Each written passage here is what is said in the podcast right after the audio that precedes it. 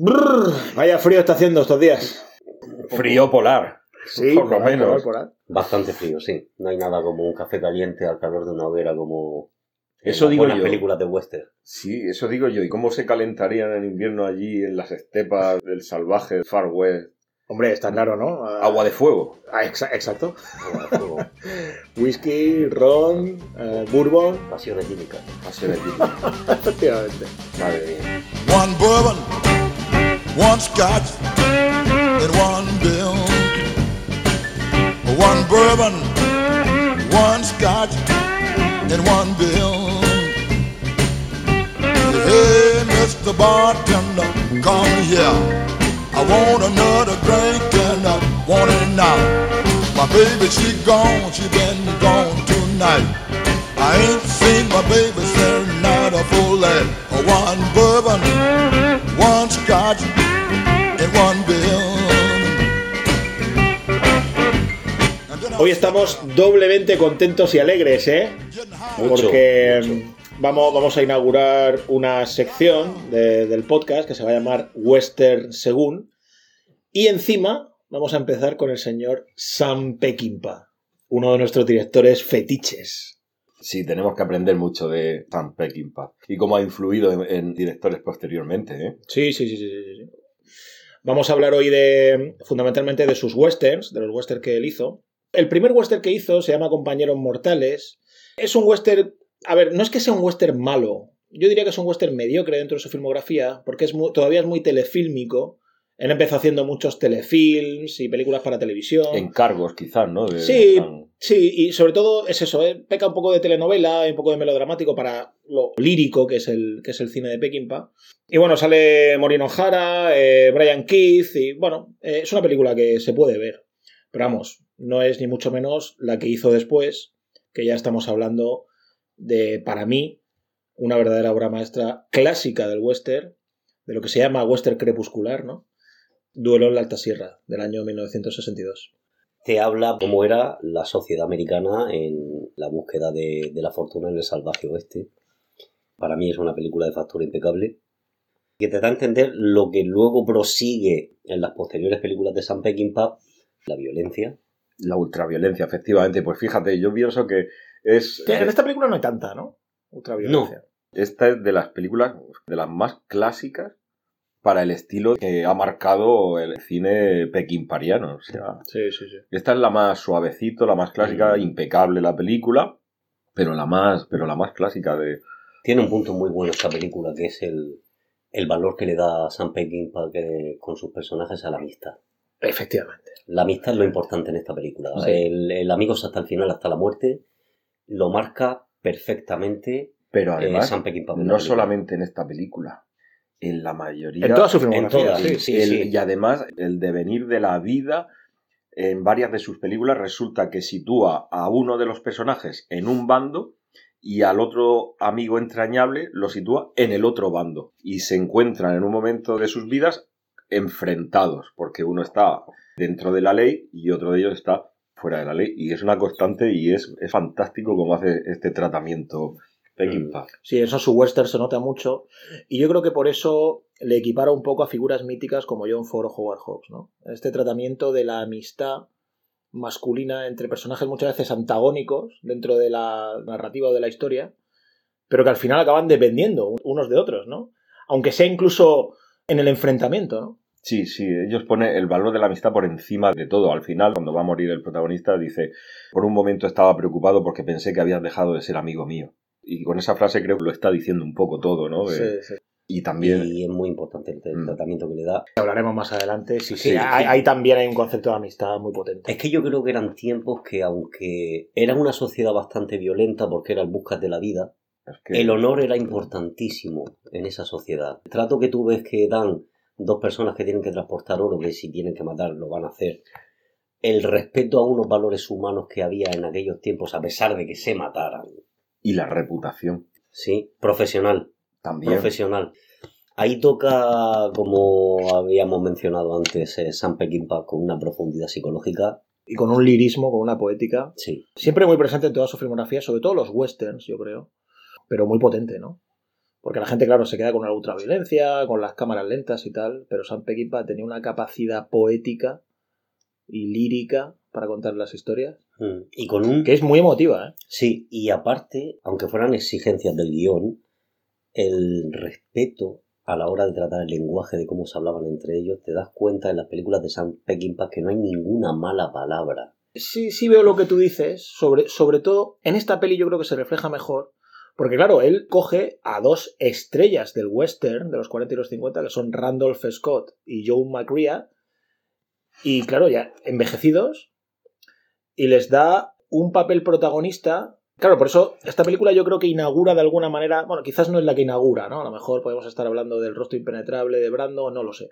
Pero Liberty Balance, que es del mismo, mismo año, creo, ¿no? De John Ford. Pero digamos que forma parte de, este, de esta inauguración del, del western crepuscular, ¿no? Cuando ya estos personajes están como acabados y él, de, de alguna manera, les vuelve a dar un sentido dentro del western de una manera mucho más profunda, psicológica, lírica.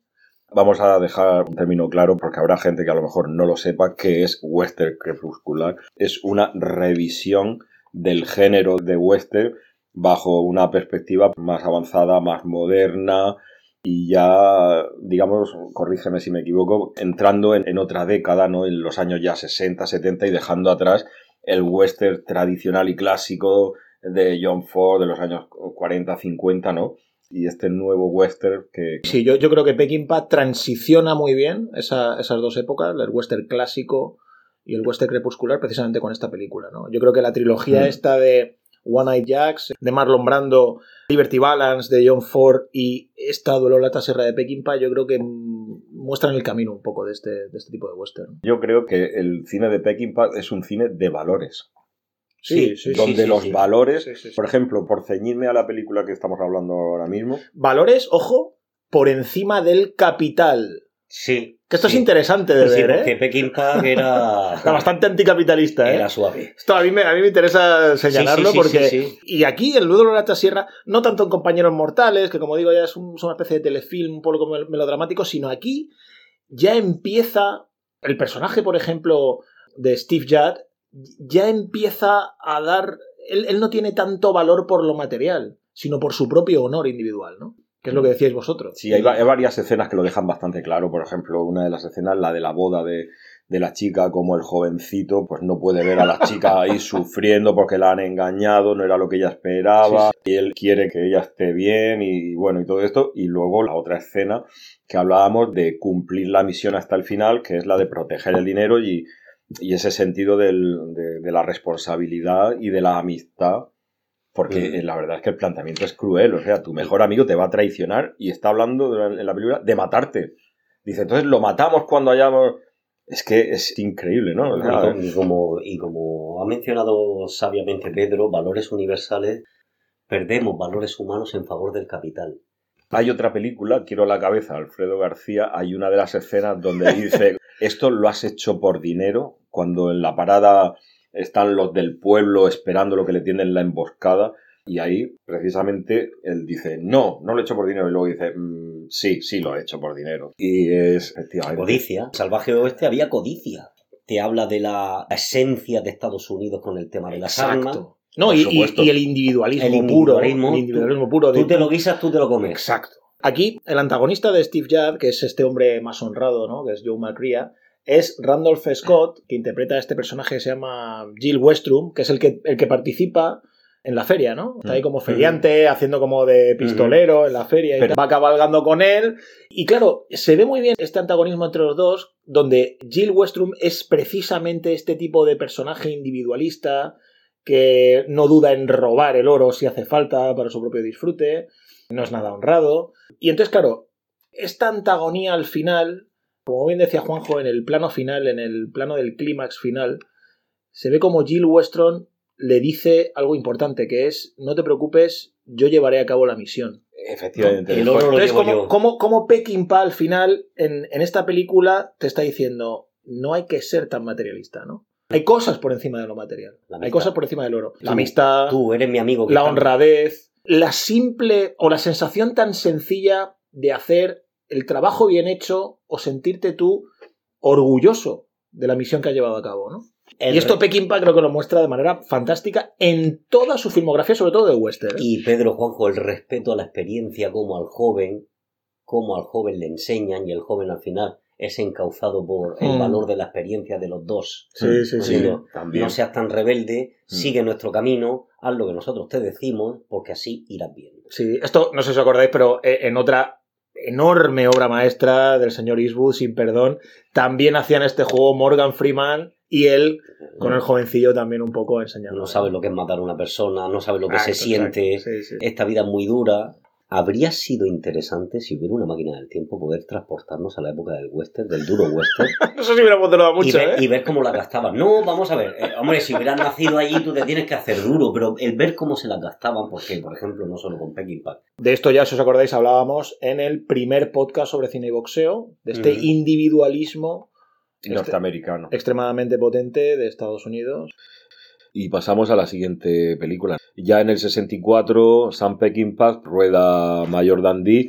Una película que, bueno, ha sido muy maltratada y ha sido mutilada por la compañía para la que realizó Sam Peckinpah la película. Y bueno, ahora estos últimos años, hace no mucho, se hizo una restauración y de los 150 y pico minutos que tenía proyectado durar, creo que se han conseguido recuperar unos 130 y algo. Sí se nota en el visionado de la película como hay ciertas partes ahí un poco inconexas, ¿no? Un poco, Sí, sí. sobre todo de la mitad hacia el final, cuando la- la- se pierde él en el alcohol, en, la- en el pueblo mexicano. Sí, eso está poco desarrollado, yo creo. Efectivamente, un poco descabalgado, ¿no? De- Cuando él se vuelve un Sam Peckinpah, ¿no? Efectivamente, cuando tienen que ir a rescatarlo porque se ha perdido, está ahí un poco. La versión que se estrenó, pues no fue la obra que él tenía en su cabeza pensado rodar.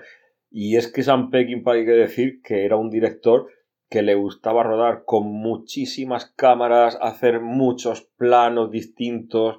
Y claro, lo que sucede es que esto al final repercutía en el coste de producción de la película y por eso las productoras siempre le metían mano a sus montajes y a la producción. Bueno, en Mayor Dandy, el protagonista, Charlton Heston. cuando le dijeron a Sam Peckinpah que le cortaba la financiación, pues renunció a cobrar su salario con tal de que se acabara la película. Entonces, ¿hasta qué punto las compañías ejercían ese poder sobre la, la producción, el montaje de, Sí, de, sí, sí, claro. de las obras y muchas veces hacían auténticos destrozos. Sí, él, él tenía mucho enfrentamiento con las productoras precisamente por esto, ¿no? Porque, Hitchcock también criticaba sí, bueno, esto. todos, Orson, Orson Welles.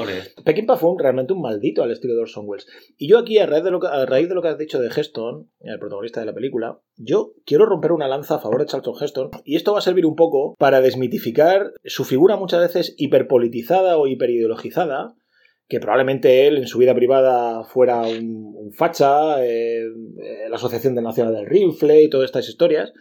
Pero él como actor fue un tipo que defendió muchas veces a directores malditos. Y gracias a él se hicieron películas míticas. Estoy, habl- estoy hablando, por ejemplo, de Set de Mal de Orson Welles, que entre otras cosas se hizo porque participó Charlton Heston. Entre otras me estoy acordando del Planeta de los Simios, que era una película que también tuvo sus problemas para llevarse a cabo y Charlton Heston la apoyó. Cuando el destino nos alcance, de Richard Fleischer. Entonces, claro, es un tipo al que yo sinceramente tengo aquí que romper una lanza a favor de Charlton Heston, actor. Porque yo sé diferenciar perfectamente entre la profesión de uno como artista y luego sus ideologías. Te, Un actor te podrá caer mejor o peor. Un actor profesional vería a lo mejor Charlton Heston con Sam Peckinpah, que era un creador nato.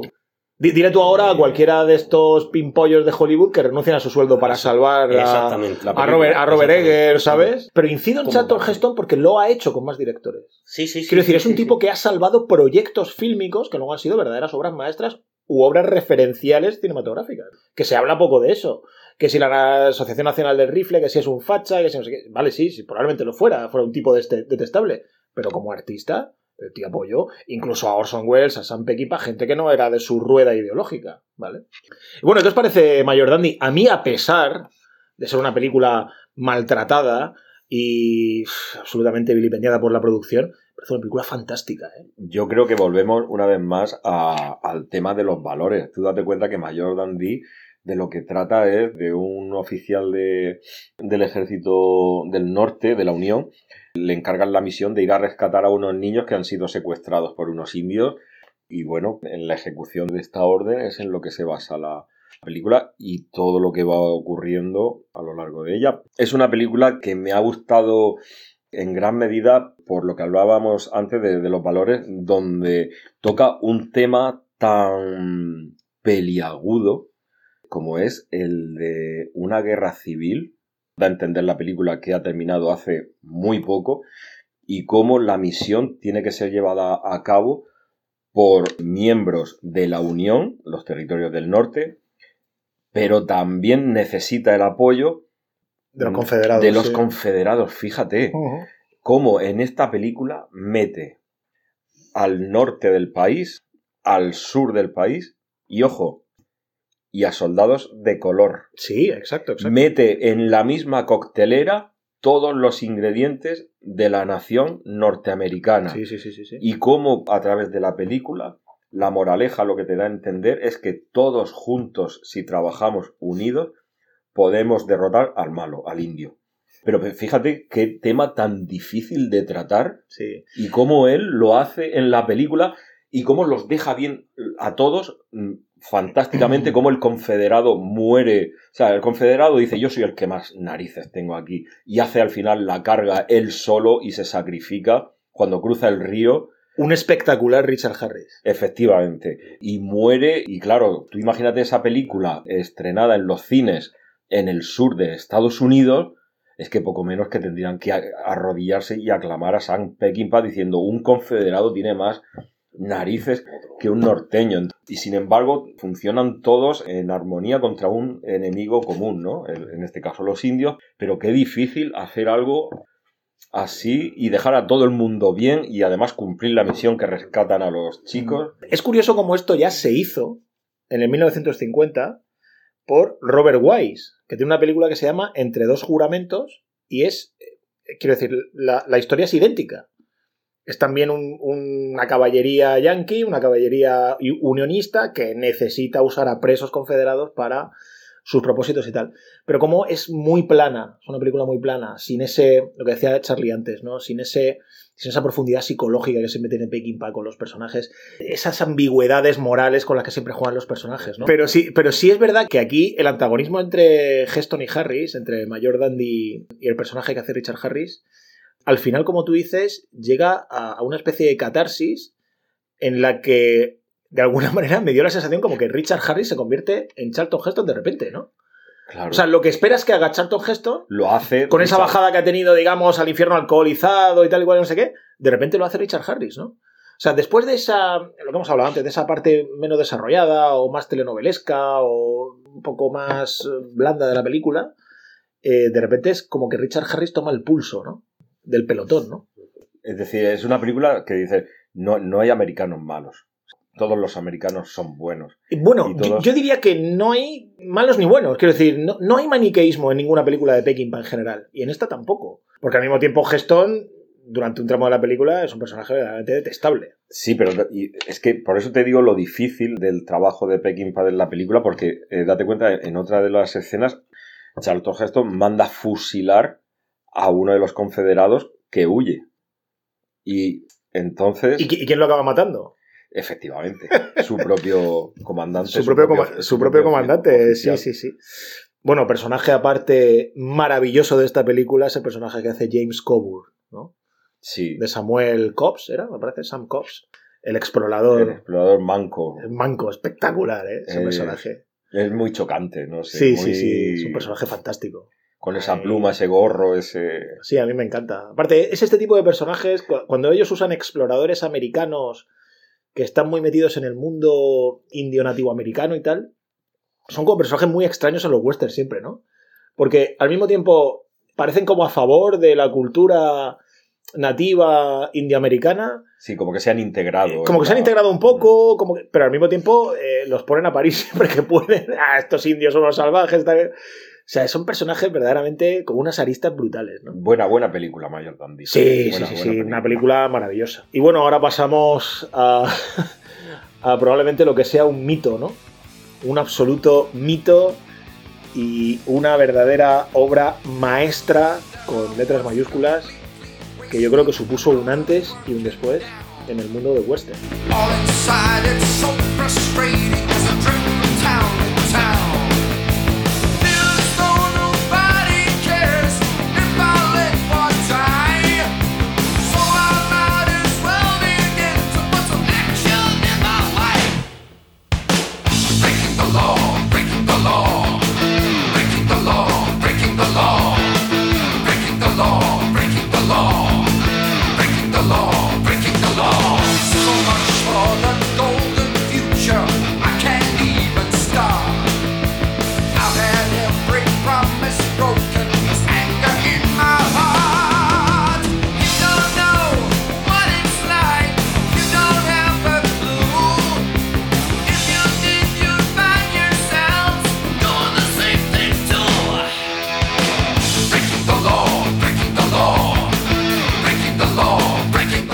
Verano del 68, el señor Peckinpah rodó The Wild Bunch, Grupo Salvaje, un verdadero mito de la historia del cine.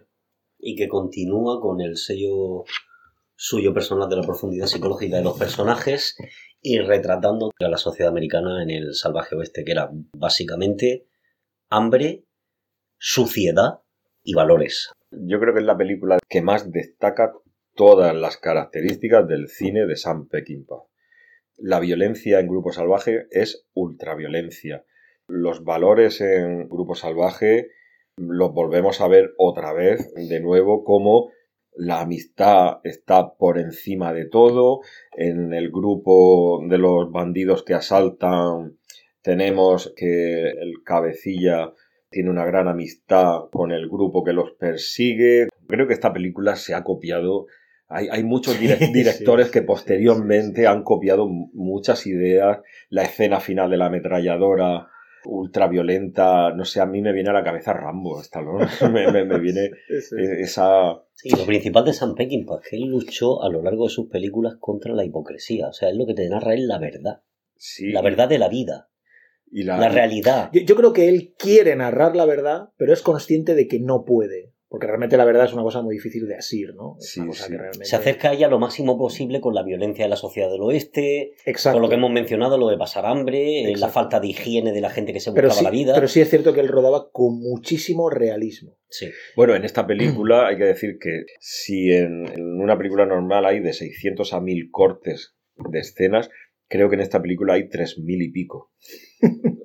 De la cantidad de tomas que se hacen, de contrapicados, de... Sí, sí, sí. Este es el cine de Peckinpah tan suyo, tan estiloso, tan poético y tan, y tan tremendo. Y aquí vemos de nuevo lo que os decía antes del tema de la amistad entre bandas e incluso dentro de la propia banda de los malos, de los que asaltan el banco, como para ellos, aun siendo los malos de la película, en una de las partes de la película van a rescatar a uno de sus compañeros porque el general mexicano mapache lo tiene retenido y deciden que por- Precisamente el que no es norteamericano. efectivamente el mexicano y ellos piensan que por encima del dinero y por encima de todo tienen, tienen el deber y la obligación de rescatar a su amigo de, de, de la tortura que le está sometiendo el, el general este mexicano. Hay que decir que a Peckinpah le gustaba mucho México. Hombre, estaba ca- casado con casó- mexicana, con Begoña Palacios, con la actriz, que sale en Mayor Dandy, de hecho, sale en Sí, Mayor Dandy. se casó con ella y tenía una, un- una predilección, ¿no? Sí, hombre, le encantaba México.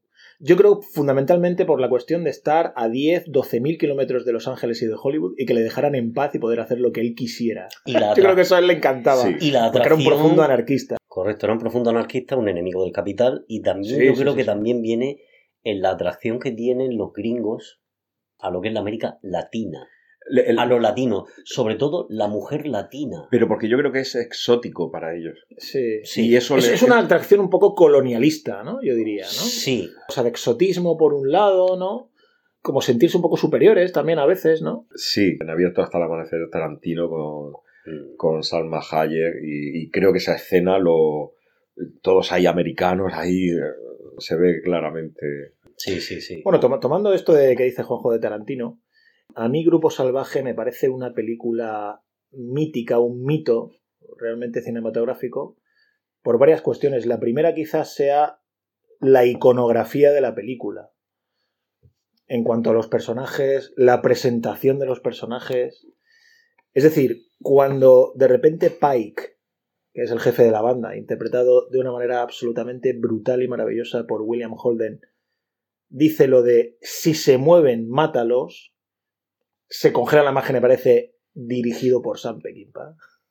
A mí eso me parece de una potencia visual Cuidado, fue un a la que, por cierto, nunca ha llegado, bajo mi punto de vista, Tarantino, que ha sido bastante sableador de Sam Peckinpah. Sí, en cuanto, sobre todo en cuanto al tema de ultraviolencia y de. Sí, planos a veces también tomados. Yo, yo creo que Tarantino ha querido ser Peckinpah y no ha llegado. Es- Estoy contigo. Me da la sensación, Sí. ¿eh? Estoy contigo. Bueno, habría que mencionar también que sería interesante decirlo los problemas que tuvieron los actores con Peckinpah en el rodaje. Incluso William Holden estuvo a punto de abandonarlo Hombre, claro, claro. porque eh, tenía un carácter incontrolable Hombre, eh, Sam Peckinpah. En principio iba a ser Lee Marvin, porque la historia originaria se la contó Lee Marvin a, a Sam Peckinpah, ¿no? Pero Lee Marvin, pues, di- diversos problemas, imagino, le impidieron rodar la película al final fue William Holden y le pusieron ese bigotillo, ¿no? Y- pero yo creo que esto que tú dices, Carlos, fíjate que es por el perfeccionismo que tenía Sam sí, sí, sí, sí, rozando la obsesión enfermiza. Pero Sí, eso, sí, sí, sí. eso ha pasado también con otros directores como Orson Welles, como... Chaplin. Chaplin, como- Marlon Brando con Chaplin dijo que cuando hizo fue la condesa de Hong Kong, puede ser, que no trabajaba más con Chaplin, que era un enfermo. son directores que buscan en su obra esa perfección, ¿no? De hecho, por, ejemplo, otro dato curioso, Peckinpah hizo que la Warner, no sé si era la Warner o, bueno, la compañía que producía la, la película, hubo que volver a grabar todos los sonidos de las armas de fuego para que sonaran cada uno como era, porque hasta ese momento todas las armas de fuego sonaban igual tenían el mismo sonido. Y Peckinpah decía que de eso nada. Cada arma tenía que sonar como sonara en realidad. Y hubo que cambiar todos los registros de la biblioteca de, de sonidos de, de disparos. No, Entonces, es- hasta ese punto está el- cuidado el detalle de... Sí está claro que el, el genio de Sam Peckinpah se ve Rodó con 6, 7, 8 cámaras algunos planos, Mm. absolutamente brutal, ¿no? Eh, Es impresionante. La cámara lenta, ¿no? Esa- Exacto, la cámara lenta. Eso es lo que quiero comentar ahora. La segunda razón por la que esta película me parece un mito es porque yo creo que dispuso de los mejores personajes para mostrar precisamente su animadversión con el capital o el capitalismo. Y aquí, si recordáis, el dueño del ferrocarril, el magnate del ferrocarril, es el verdadero malvado de la película.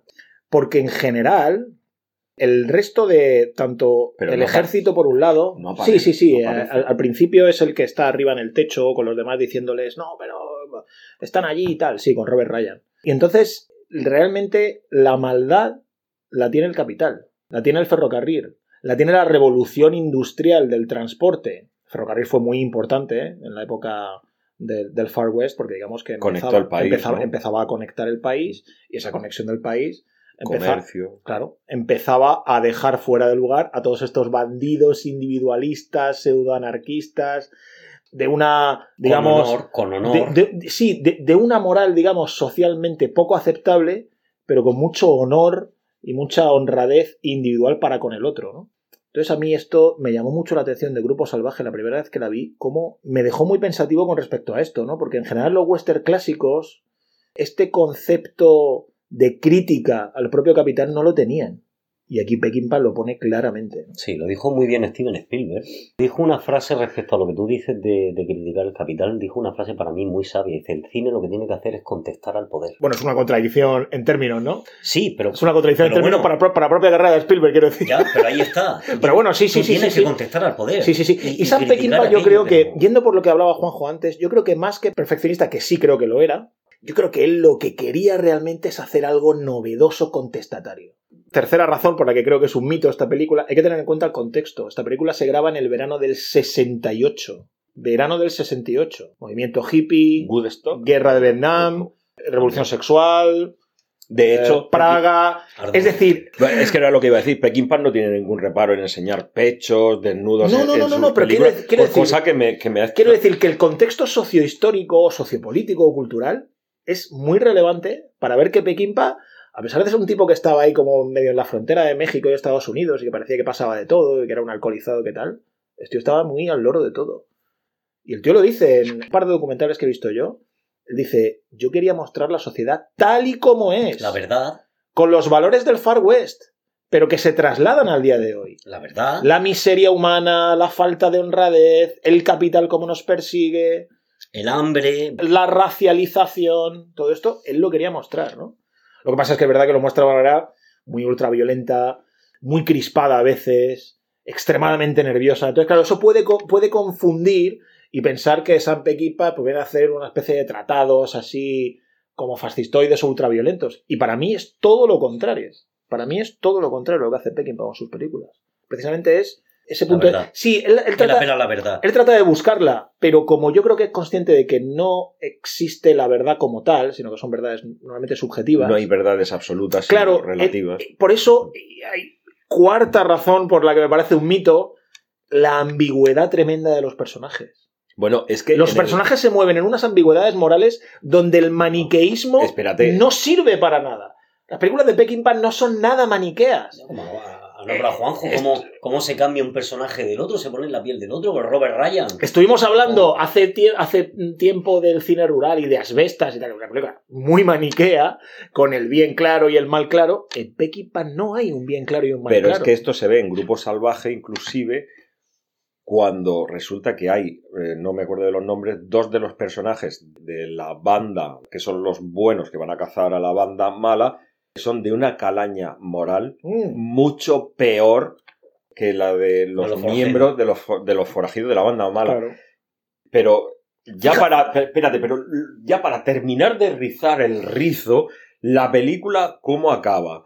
Con el protagonista de la banda buena, tumbado, sentado, Buena, entre comillas. Sí, sí, sentado a las afueras del pueblo y diciéndole a... A, lo- a los revolucionarios que vienen con Edmond O'Brien. Edmond. O'Brien, que es el hombre este viejo. Y, le- y les dice, sí, mis chicos se han ido hace un par de horas, los encontraréis tal. Y se, los está, se lo está diciendo para que los liquiden. No, no, los han liquidado ya. Cuando vuelve Edmond O'Brien con los revolucionarios de Pancho Villa, le dice, no, ya hemos visto a sus chicos. Dice, ya, ya, ya sabía que iban a ir Que- para allá, por eso los he mandado yo. Y le he dicho, Sí, ir que, para que allá. no iban a durar mucho. Claro, claro. Es decir, cómo hasta el, bueno, hasta el bueno de la película desprecia a la gente que sabe que es mala de corazón.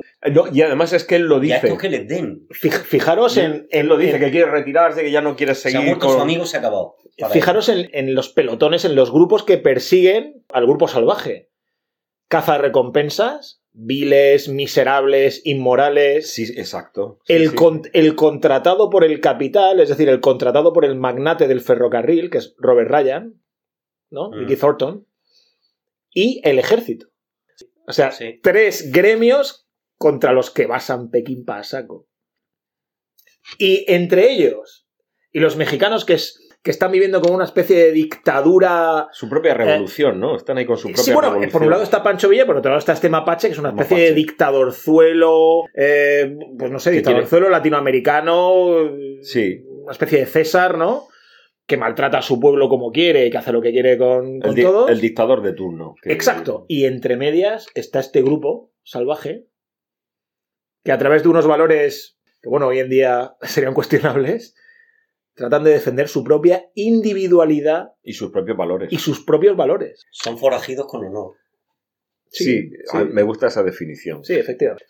Sí. Son forajidos que tienen mucha más decencia que los que los persiguen. Hay, hay una, hay una conversación entre, entre Borgnine y Holden, me parece fabulosa, que le dice Pike, porque el otro critica y dice, pero bueno, es que estás obsesionado con Dick Thornton, con este, con Robert Ryan, ¿no? Y hay que. El tío nos está haciendo eh, la vida imposible y tal. Y dice, no, no, ha dado su palabra. Al del tren, ¿no? Al, al del ferrocarril. Es que él ha dado su palabra, la importancia de dar la palabra. Y Ernst Borgnine dice de una manera brutal, dice, no, no, no, lo importante no es dar la palabra, es a quién se la das. La reputación, lo que hablábamos, que, que- que es importante para Pekín, la reputación. Sí, y sobre todo yo creo que es importante el colectivo al que defiendes. Y como para que, para yo creo que ningún colectivo es defendible, hay que defenderse a uno mismo, y al círculo cercano que normalmente son los amigos. Por eso al final lo que dice Juanjo, ¿no? Al final Robert Ryan se queda pensativo y prácticamente triste al ver que. él lo dice, él llega un momento que le dice a, a esta pandilla de indeseables de cazar recompensas, de. Les dice, dice, si hubiera sabido que os llevaba a vosotros, me hubiera ido con ellos, ¿no? Sí, Porque ellos, porque a través de los flashbacks, flashbacks, por cierto, muy bonitos, que, que incluye Sam Peckinpah en, en Grupo Salvaje, se ve como, claro, William Holden en un momento cuando le disparan en el hombro en un burdel, creo que están y tal, cuando le disparan en el hombro a, a Robert Ryan, William Holden huye cuando ellos dos eran compañeros, ¿no? Entonces ahí se, se provoca la escisión. Y otra- tirado. Otra vez volvemos a lo que explicaba Juanjo antes, con Mayor Dandy y con Dolor Lata Sierra, estas figuras antagónicas que se que al, encuentran que al mismo tiempo se admiran y que al mismo tiempo se tienen cariño porque han sido amigos y tal. es el reencuentro, la vida y cómo te reencuentras en otra época de la vida posterior enfrentados, Sí. cuando anteriormente habéis, habéis sido amigos, compañeros y tal, pero la vida da tantas vueltas que, Y, bueno, no hay, y no hay más que ver la cara de desolación de Robert Ryan al final de la película cuando Exacto. dice, dice, yo ya he hecho lo que tenía que hacer, yo ya no quiero más. Sí. Es fabuloso cuando vuelve Edmond O'Brien, este hombre viejo que le han disparado en la pierna y tal, vuelve con los revolucionarios y le dice, oye, también dice Holden que formaban un trío, ¿no? Que también eran, eh, y los tres iban muchas veces juntos. Entonces le dice a Robert Ryan, dice, oye, ¿te vienes con nosotros? Y sí, de repente a Robert Ryan se ilumina un poco la cara, sí, sonríe esa es la escena que yo te... que- y dice, bueno, venga, pues... venga, me voy a ir. por- porque, ¿Por no sé no? si llega a decir el why not, ¿no? Que es lo que siempre dice eh, Ujú. William Holden, ¿no? Cuando siempre le pregunta, dice, bueno, ¿por qué no? ¿no? Obra maestra, Grupo Salvaje. Obra maestra absoluta. mejor para Sí. la crítica general eh, dentro de la filmografía de Sam Peckinpah relacionada con el western.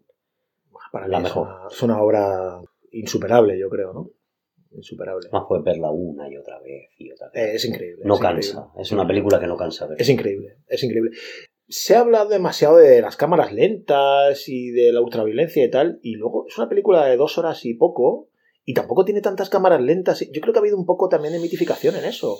No, pero yo creo que es un recurso que usa Sam. No, no, que es un recurso que él usa en todas sus películas, sí, sí, Sí. Pero, que, pero que tampoco lo usa tanto. No, no abusa. No, Quiero, para quiero mí decir, para, mí es que no abusa. no. Bueno, ¿y qué os parece esa marcha final, no? Marcha final hacia la muerte. Ellos mismos lo saben, ¿no? Ellos lo saben. Sí, y además en esa escena hay un redoble de tambor que se podría interpre- interpretar como el, eso, el, el redoble de tambor de marchar hacia la muerte, ¿no? Sí, sí, sí. ¿Cómo? aunque, sea, aunque sea un redoble de tambor de una marcha militar. Sí, sí, pero- sí. Además, yo creo que, bueno, una persona un poco cinéfila o tal, si es la primera vez que ve la película, es que cuando empieza esa marcha, sabes perfectamente que van a morir. Y ellos lo saben también. Y ellos son Eh, conscientes. Mm. No sé si le pregunta a Warren Oates, eh, vamos adentro. Dice, bueno, ¿por, por qué no, no? O sea, ya, ya está. No tenemos nada que hacer. No tenemos nada que perder.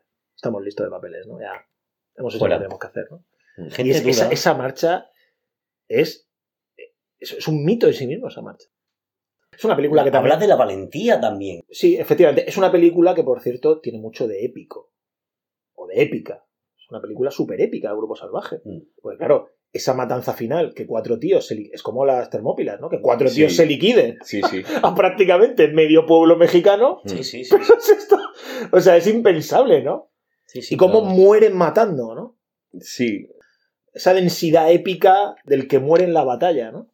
Efectivamente, aprovechando el adelanto tecnológico de la ametralladora, como presentado como novedad. Como novedad, sí, sí, sí. sí. Es Y como un- Peckinpah al mismo tiempo que usa la ultraviolencia y va muriendo gente y cayendo y sangre y rojo por aquí y por allá, te va intercalando planos súper rápidos de, de miradas de niños, de miradas de mujeres, de cosas de la pobreza en sí. O sea, cosas que nunca, yo creo que nunca se habían mostrado La antes, miseria, por lo menos en un miseria, western. ¿eh? La miseria. Sí, pero mientras están muriendo los demás, cómo va sobreviviendo la pobreza, y cómo te muestra el miedo, la pobreza, eh, la mirada de los niños, que parecen como planos robados casi, Bueno, casi en cámara oculta, ¿no? A veces. Y cómo empieza, cómo empieza la película con, con las, El comienzo la- es brutal. la brutal. inocencia de los niños echando a los escorpiones a las hormigas. Inocencia regulera, ¿eh? Hay planos de una cría riéndose maléficamente y tal. Claro, pero no es que cada crío que parece que no- lugarteniente de Al Qaeda. Es o sea, que nunca habéis oído hablar de la crueldad de los niños. Sí, claro, claro, Sí, claro, sí. claro, claro. Pues desde luego de creo que, sí-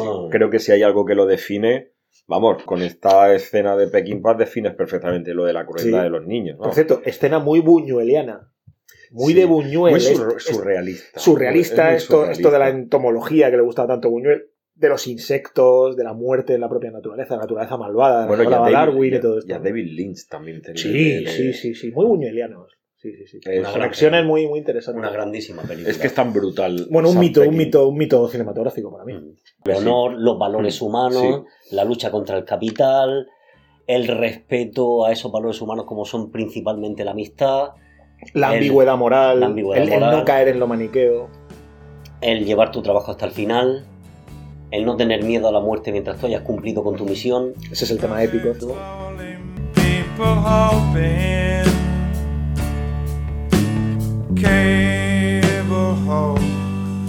where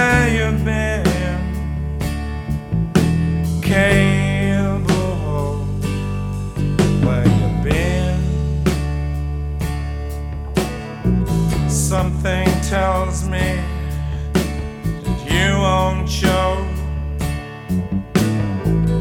though you carry heat. God only knows.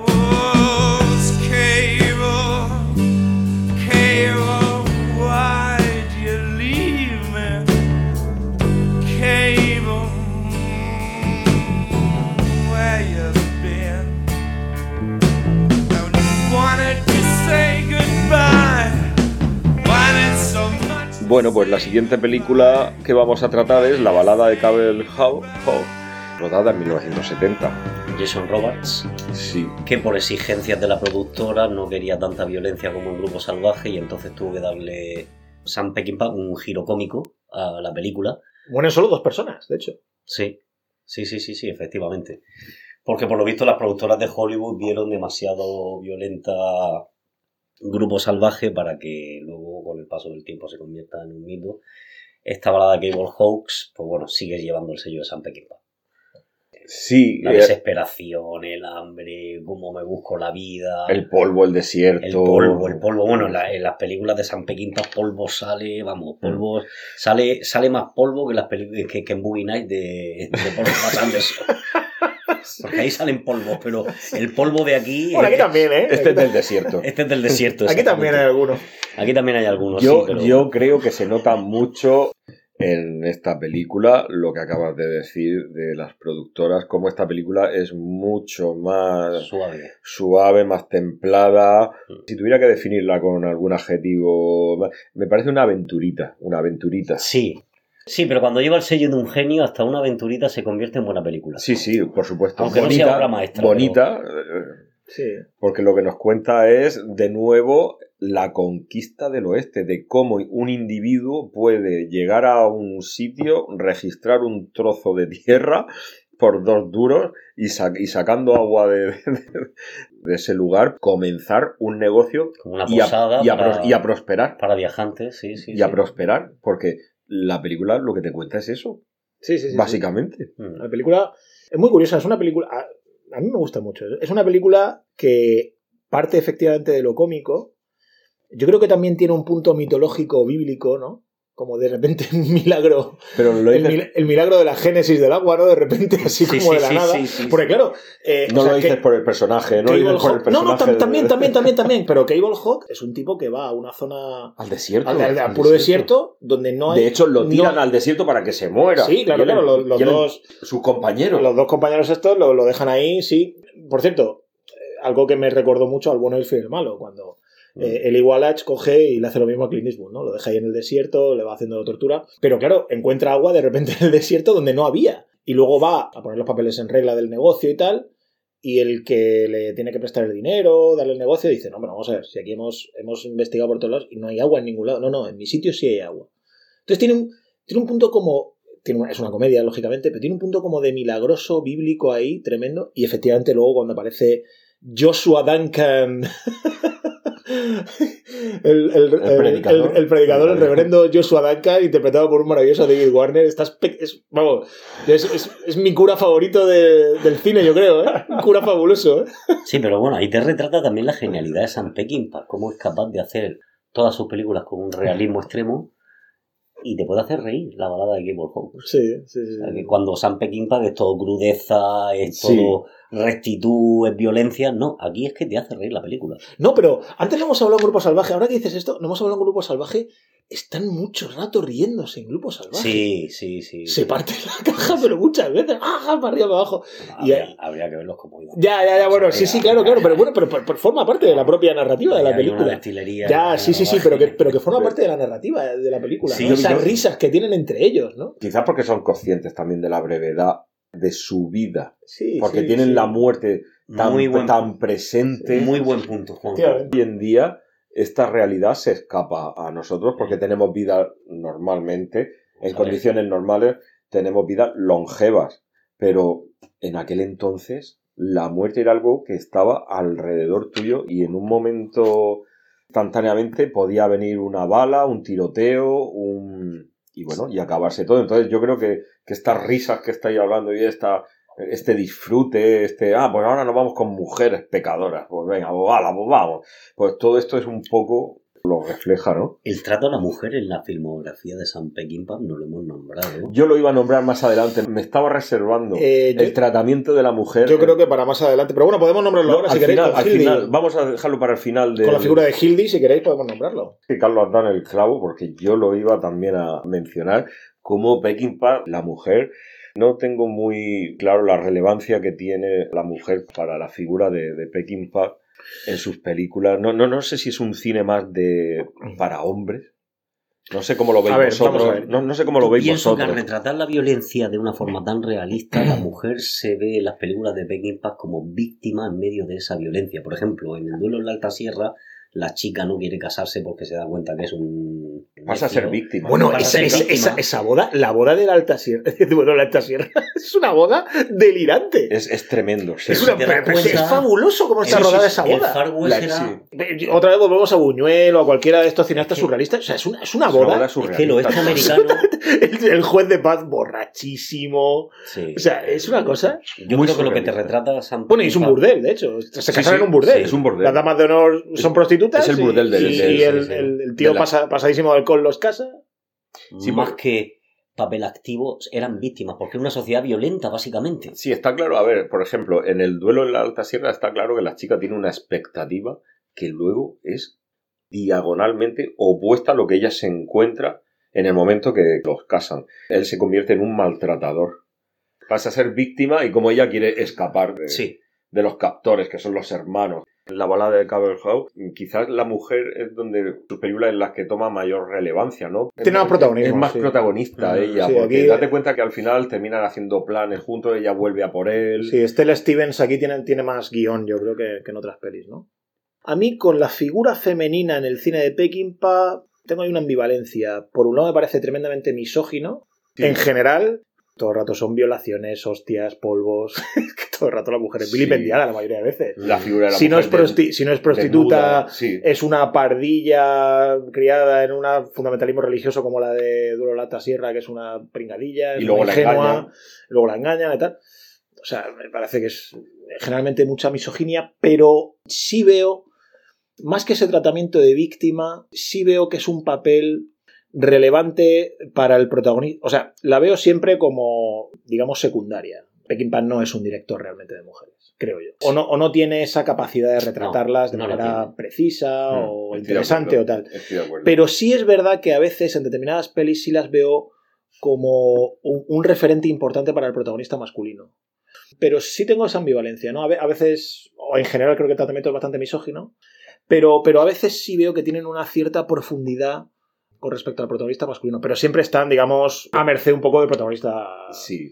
de la peli. Quiero Eh, decir, no, tienen actividad por ellas mismas. No, no pasarían lo que se. Son pelis que no pasarían lo que se llama el test de Bechdel, este, ¿no? No, no son, no son mujeres protagonistas como podrían ser, por ejemplo, en Jackie Brown de... de No, no, no, de- por no irnos a Tarantino, no, no es una mujer protagonista como es Claudia Cardinale en Hasta que llegó su hora, de Sergio León. Por ejemplo. Que es una, es, es una, peli- es una mujer protagónica des- desde el principio al final, ¿no? Pero aquí en Cable Hawk creo que sí, Stella Stevens tiene cierto protagonismo Sí. más, ¿no? Y, y dentro de ese periodo, de esos 20, 30 minutos en los que los dos viven juntos en el desierto, Cable Hawk y, y Hildy, Si ella se va a vivir con él... Sí, creo que ahí hay un tratamiento un poco más, digamos, costumbrista, ¿no? De, de lo, de lo que es la figura Bueno, de la mujer. y, y a ver, ya lo hablaremos más tranquilamente en el podcast de Sam Peckinpah, en el monográfico como director, pero por ejemplo, en Quiero la cabeza de Alfredo García, el protagonista Bueno, el cómo se siente cuando la matan a su compañera. Sí, aunque también la ha tratado Pues- de una manera un poco extraña. Pero bueno, sí, sí, habla- hablaremos de ella cuando, cuando llegue, sí.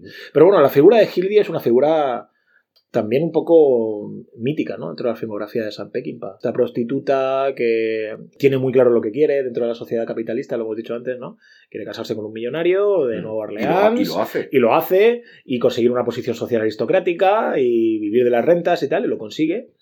Y, y en definitiva sí, sí creo que es un personaje ahonda más en el personaje femenino aquí que, que en otras que películas. en otras películas. Pero Sí. en cualquier caso estoy de acuerdo con Carlos que lo retrata bien como, como pues eso, una sociedad dominada por los hombres, por la violencia. Sí, Para acabar con el, el análisis de la balada de Cable House, el final de la película, no sé cómo lo veis vosotros, E- e- ese final de película donde de repente pasa de lo cómico a lo trágico en un abrir y cerrar de, Pe- pero, de pero, ojos. pero incluso lo trágico sigue siendo cómico, ¿no? Porque claro, cuando te ves a este Jos- Joshua Duncan, que, dice, "Me que es básicamente... muriendo", que o basi- sea. Sí, pero cuando, cuando David Warner, ¿no? Este que, interpreta a, Joshua a este cura, ¿no? A este sacerdote de, de faldas, ¿no? Literalmente, Sí, podríamos sí. llamar. Haciendo como esa especie de homilía tan grandilocuente, claro, te da un poco la risa, ¿no? Porque dices, este tipo... O sea, que dentro de la tragedia final también usa un poco la comedia, yo creo. A ver, el final no es de mis finales favoritos de Peckinpah. Me parece un poco obvio o evidente que sea el coche, que es el mecanismo del futuro Sí. capitalista, el que pase por encima de Cable y lo mate, ¿no? Parece un poco, un poco obvio, ¿no? O sea, como Sí, no me, no me parece un recurso metafórico realmente muy interesante. Pero eh, es verdad que el, el tono final. Parece eh, como un poco abrupto el final, o, o un Sí. poco... A mí no, no, me, no me llama la atención tanto lo, ab- sorprende. lo abrupto, sino que me parece un poco flojo, ¿no? Que al final sea uh, un coche.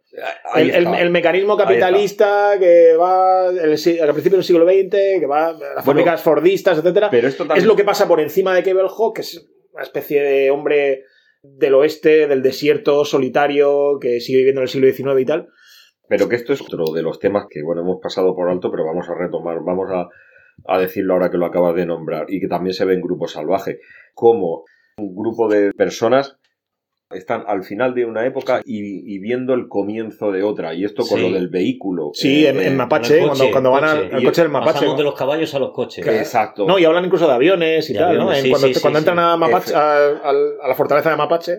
En Grupo Salvaje se ve con la ametralladora, Mm. que es el invento nuevo, novedoso y tal, revolucionario. Y, y el coche también, y que el le coche, efectivamente, y aquí en Hawk, pues lo mismo, el, el coche. Y Peckinpah juega con esto de el final de una etapa y el comienzo de otra, y cómo los protagonistas pertenecen a una era, y bueno, y ahí está en el aire si van a saber adaptarse o no a los nuevos tiempos. Sí, a mí lo que, me parece es un poco burdamente usado es eso, que la era, digamos, Ah, plasmada en el coche pasa por encima, Encima. literalmente. Sí, es un buen de- punto de, de- vista. del ¿eh? personaje decimonónico, ¿no? A mí eso me parece, me parece un poco, un poco pillado por los pelos, ¿no? Hay que decirlo claro, ¿no? Yo creo. Pero bueno, pero que, No pero es que está muy bien, idea, que está muy bien, que luego eso al final, con el discurso grandilocuente de este, de este sacerdote sexualmente activo, pues llama la atención, ¿no? Que por cierto, acaba apareciendo en un sidecar, ¿no? También este sacerdote en una moto sidecar, ¿no?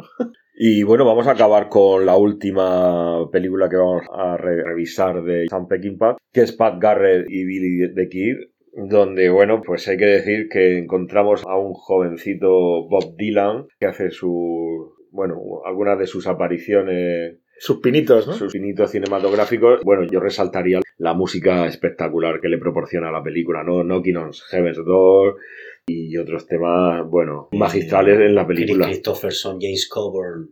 James Coburn está impresionante. Soberbio, sí, sí. sí. impresionante cómo su personaje va evolucionando. Es un personaje que va evolucionando cada vez con más amargura dentro de la película. Claro, pero es que volvemos a lo mismo, es que va a matar a un amigo. Exacto, eso es. Eso Es que esa es su amargura. Eso es, eso es. El eso cumplir con el deber Eso teniendo que matar a un amigo. Eso es. Y esta es la tónica del cine de Pekín. Sí, de, to- de todo lo que hemos hablado es eso. A mí de esta película, si hay una escena que me dejó cao, y quizás ni siquiera sea de las escenas principales, pero a mí es la que más me ha marcado de, de esta película, es cuando el mexicano, cuando asaltan una casita donde hay unos forajidos que se están escondiendo, le pegan un tiro al mexicano en el estómago y se va al río, primero cae al suelo, luego se levanta y va andando lentamente hacia el río. La mujer cuando lo ve va corriendo hacia él. Y en esa escena se para la música, se para todo y se le ve a él sentado mirando el atardecer del río y tal. Cambia el plano, se ve la cara de la mujer como lo está mirando a él y se miran los dos. Y no se dice nada más. Y ahí se ha dicho todo. Dice, voy a morir. O sea, el mexicano le está diciendo a su compañera, porque parece que era su mujer. Katy Jurado. Le dice, hasta aquí llegó. Bueno, a mí eso me dejó Sí, sí, sí, completamente trastornado. Es que Sam Peckinpah. ¿Cómo Es- se puede rodar algo tan brutal en un silencio? Sí, sí. Es, es- es un maestro. Es que es lo que decíamos antes, se ha generado demasiada mitología y demasiada mitomanía con esto de Peckinpah, la ultraviolencia, la cámara lente, no sé qué. Sam Peckinpah para mí es fundamentalmente un director profundamente lírico, profundamente poético. Y que Sí. sabe mostrar Sí. la o sea, la- la para mí es un director que es muy difícil emocionar con escenas de violencia, de muerte. Sam Peckinpah lo consigue. Hoy en día, o digamos ya el cine posmoderno, lo comentábamos en los podcasts de Tarantino y tal, como ya la violencia o la ultraviolencia se trata de una manera muy manida, muy harta. Porque se ha normalizado ya. Sí, pero que, pero que normalizado. aparte de normalizada, se trata de una manera muy cómic, muy efectista, como muy real. Sí, correcto. Las muertes Solo tenemos que ver su máximo ex- exponente, John Wick. Es violencia convertido en, en una coreografía brutal. No, no, eso es otra, esto. eso es otra. Peckinpah también tiene coreografía, con Sí. sus cámaras lentas y con su violencia. Pero es distinta, es tan, Es más, creí- distinta. es tan más creíble. Es una Claro, porque es, Es lo que hablábamos antes de Grupo Salvaje, ¿no? Siempre volvemos. a- Una vez que hemos hablado de Grupo Salvaje, veis cómo es inevitable volver al mito, ¿no? Sí, sí, Siempre volvemos a Grupo Salvaje. Como hablábamos antes de que mientras está la gran matanza, o incluso en el pueblo al principio con el atraco, claro, nadie se atreve a comenzar una película con un atraco a un banco en el que muere la mitad del pueblo. Como mientras está muriendo la gente, él te intercala planos de, de gente viva con terror. Es decir, no es solo la muerte en sí, sino el que ve la muerte. Entonces eso Peckinpah lo, lo pilla muy bien, de manera fabulosa. A pesar de que es muy manida, ¿no? Ya la historia de Pat Garrett y el niño se ha hecho mil veces, ¿no?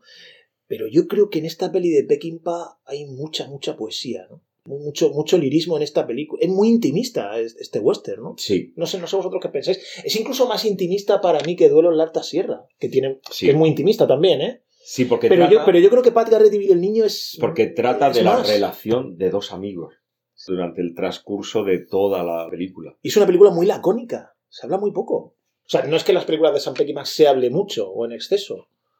Pero no, No, tú lo has dicho. Sam Peckinpah hace poema de la violencia. De hecho, en esta película, Pat Garrett y Billy el Niño, fíjate, para mí, es una opinión personal, para mí lo de menos es cómo mata Pat Garrett a Billy el Niño, de la manera más estúpida. Sí. O sea, no tiene relevancia el cómo lo mata, No, en verdad. no.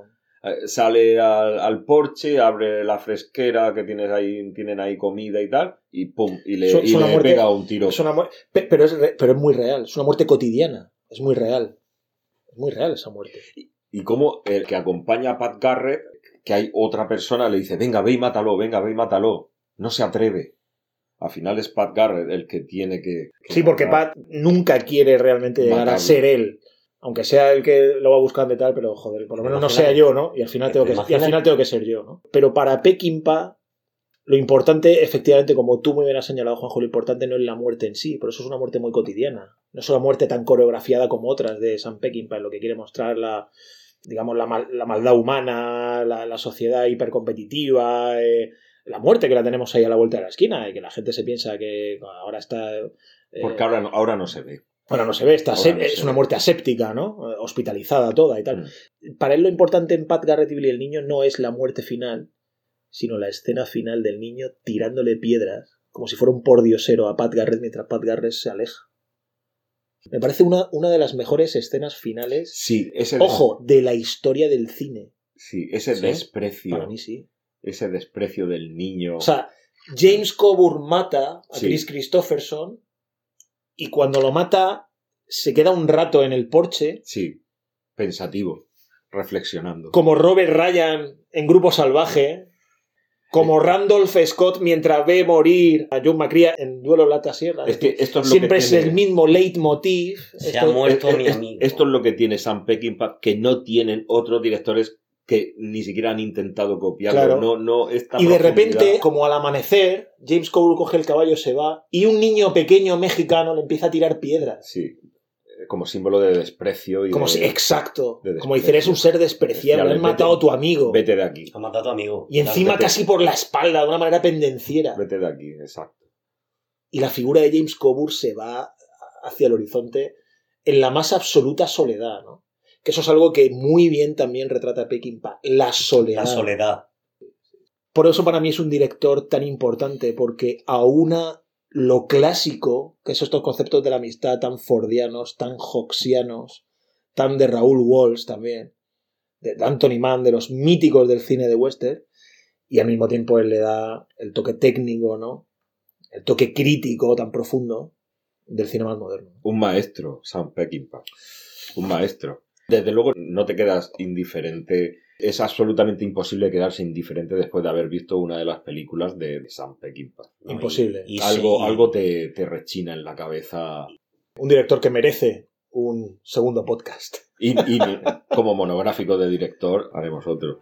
Inimitable, Sam Peckinpah. sí, un genio. Pienso yo. Así que con esto acabamos el podcast dedicado a el cine de western según Sam Peckinpah y os recomendamos pues que nos visitéis en nuestra página web www.fundindus.com y disfrutéis del resto de nuestros podcasts To- totalmente y no dejéis de visitar también nuestro nuevo canal de YouTube con, Uh. con obras clásicas para todos y para todas Oh my god. así que paséis un buen fin de semana abrazos It's getting dark, too dark to see. Feel I'm knocking on heaven's door. Knock, knock, knocking on heaven's door. Knock, knock,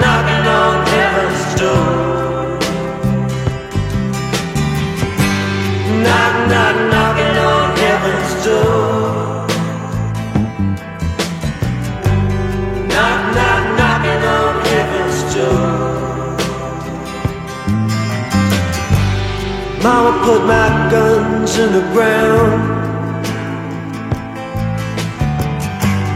I can't shoot them anymore.